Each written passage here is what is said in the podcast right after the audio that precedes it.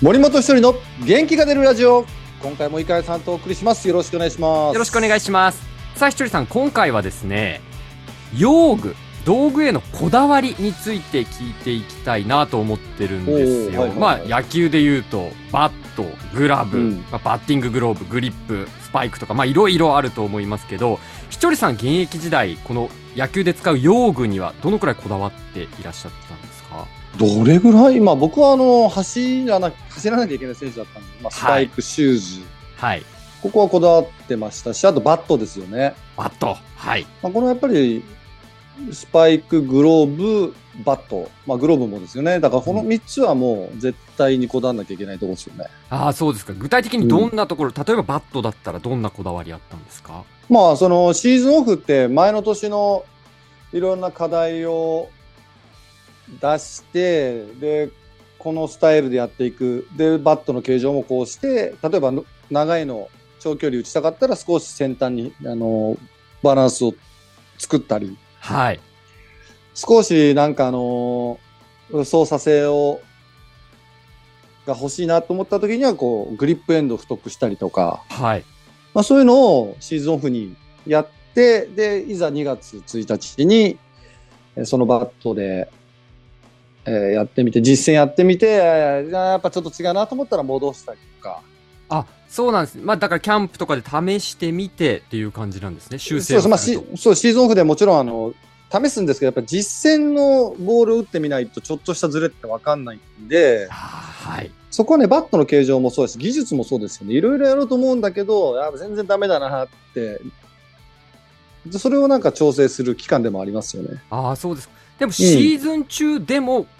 ちょっとなんか、しっくりこないぞってなったら変えたりみたいなことってあるんもですちろん、でもね、バットって頼んでからじゃあ、すぐで来週来る方来ないんですよ。そうですよね。 1ヶ月、2ヶ月かかるんで、はいうん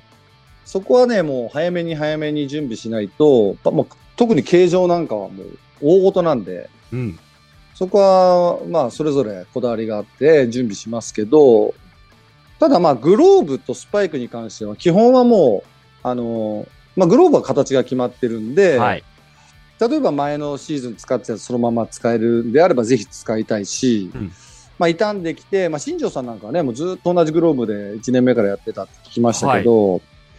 まあ、僕の場合は結構ね柔らかいグローブを使うんでああ、そうなんですね。ちょっとそうや柔らかくなりすぎるとボールに負けちゃったりするんでそこで新しいグローブ頼んではい。でその柔らかさとかの調整をしたりはあ、柔うんらかさ。はいだからその練習用と試合用を分けたりもちろんしますし。はい。で、そうでしょ。あとは、まあ、スパイクなんかはもう、シーズンオフに足型とか取って、で、あの、昔僕アシックス使ってたんで、はい。まあ、あとはもう、中敷きだけしっかり作れば、もう、準備万端なんで、うんあとはその、じゃあエナメルの、あの、雨でも濡れないような、はい。えしっかりしたのがいいのか、メッシュで、えーやらあ軽いのがいいのかとか、そういうのはもうね、あの、分かってますんで、なるほど。まあ、なるそほれどで準備するもんですけどね。ああ、そうなんですね。いや、ちょっと今回なんでこのお話を伺ったかって言いますと、はいあの、スキージャンプの小林陵侑選手がいますけれども、先日行われたワールドカップポーランドのビスワの大会で今シーズン初優勝したんですが、前日の団体戦まで使っていたブーツをね、変更して、ちょっとしっくりこないっていう。変更して臨んで、いきなりそのワールドカップ今シーズン初優勝っていう結果を出したんですけど、まあこういう決断みたいなもの、プロ野球でもやっぱ急に変えることは、さっきね、バットは難しいっていうお話がありましたけど、なんか細かい部分変えられるものだったら変えたりっていうことあるんですかいや細かい部分というか、まあ、今の話でいくともう僕らもバットの形ですよねそうか。バットの形がやっぱり一番大きい変化ああ、そうですか。です、ねうん、となるとやっぱりさっきお話してたように、その、いきなりオーダーしていきなり届くものではないっていうことなので、やっぱりその、早め早めに、何か違い、違うものがいいっていうのであれば、どんどんどんどんオーダーしていくっていうことなんですかね。うん、だから今の話で近いというと、まあ、例えば僕なんかはシーズン中うーんたまにこう違うバット使ったりもしたりしたんですけど、はいちょっとしっくりこなくて鶴岡君のバットを借りてはい。それでもうヒットが止まらなくなったとかほう。そういうことはありましたね。そうですか。借りたバットの方がしっくりくるっていう時もあったんですね。あれね、確か、まあ、いろいろあるんですけど、い鶴岡君の借りてる僕、24試合連続安打かなんかしたんですよ。はあ。まあ、途中で変えたっていうのもいろいろあるんですけど、はい。まあそういう突発的な効果があることもあるし、でも大体そのうまくいかないんですけど、はい。で、なんか、稲葉さんに借りたバットで4の4打ったりとかはい。はありますね。そうですか。ちなみにそれなんで鶴岡さんのが良さそうだなって思った理由とかあるんですかえっとね、鶴岡君のバットの方が少し軽かったんですよね。はい。で、なんとなくね、えー手元上司っていう操作しやすいバットで、はい。い、や、なんかあんまり打てないからちょっと貸してくれみたいな感じで、打ったらなんかヒット出たんで、感覚は別としてヒットが出たんで、そのまま使ったとか。あなるほど。もう結果として出たからっていうことですね。そう。で、稲葉さんの時も、はい。稲葉さんちょっともっと貸してください、一本って言ってそこで打ったんだけど、でもそこは長続きしなかったかな。やっぱね、そのいきなりバット変えて、じゃあ、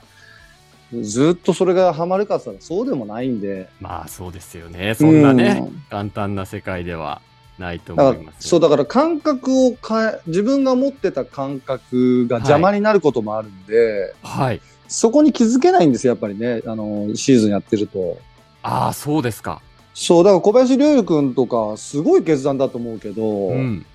やっぱりあそこまでもうトップレベルで感覚研ぎ澄まされてると変えることも怖いし、うん。まあ、しっくりきた中で飛びたいと思うんですけど、そこが彼で、彼クラスでもやっぱちょっとずれてるっていうことが、まあ、ここで言えることですよね。ああ、そうなんです。まあ本人もめちゃくちゃ不安だったと。新品の靴は苦手だって言いながら、でもやっぱりこのままじゃ何にも変わらないと思ったから、勇気を持って決断したということなんですけどね。うんちなみにひちょりさんは、その鶴岡さんのバットでは24試合連続ヒットということでしたけど、他の人のも借りたけど、うんちょっとやっぱり違うなみたいなもの当然あったわけですか。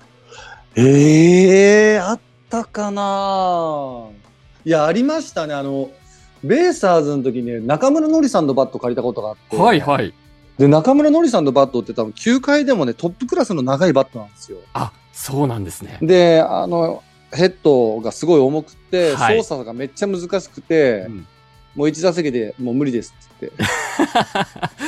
てやっぱ変えりたそのの覚えてるな。あーやっぱりでもその選手の、まあ、打ちか、フォームとかいろいろね、打ち方とか操作の仕方とかいろんなことがあったぴったりしっくりくるものじゃないとやっぱりなかなか繋がらないってうんこそうとですね。なんですね。なるほど。どうでしょうひとりさんは、今だとノックバットはでい。使うことになると思うんですけど、ノックバットもやっぱりそれ、こだわりみたいなものあるんですかノックバットはだから、一昨年の秋のキャンプの時に僕ももともともちろんな持ってなかったし、どんなバットが合ってるかもわかんない中で、そのチーム内のいろんな選手、あのコーチのバットを打たせてもらって、はい。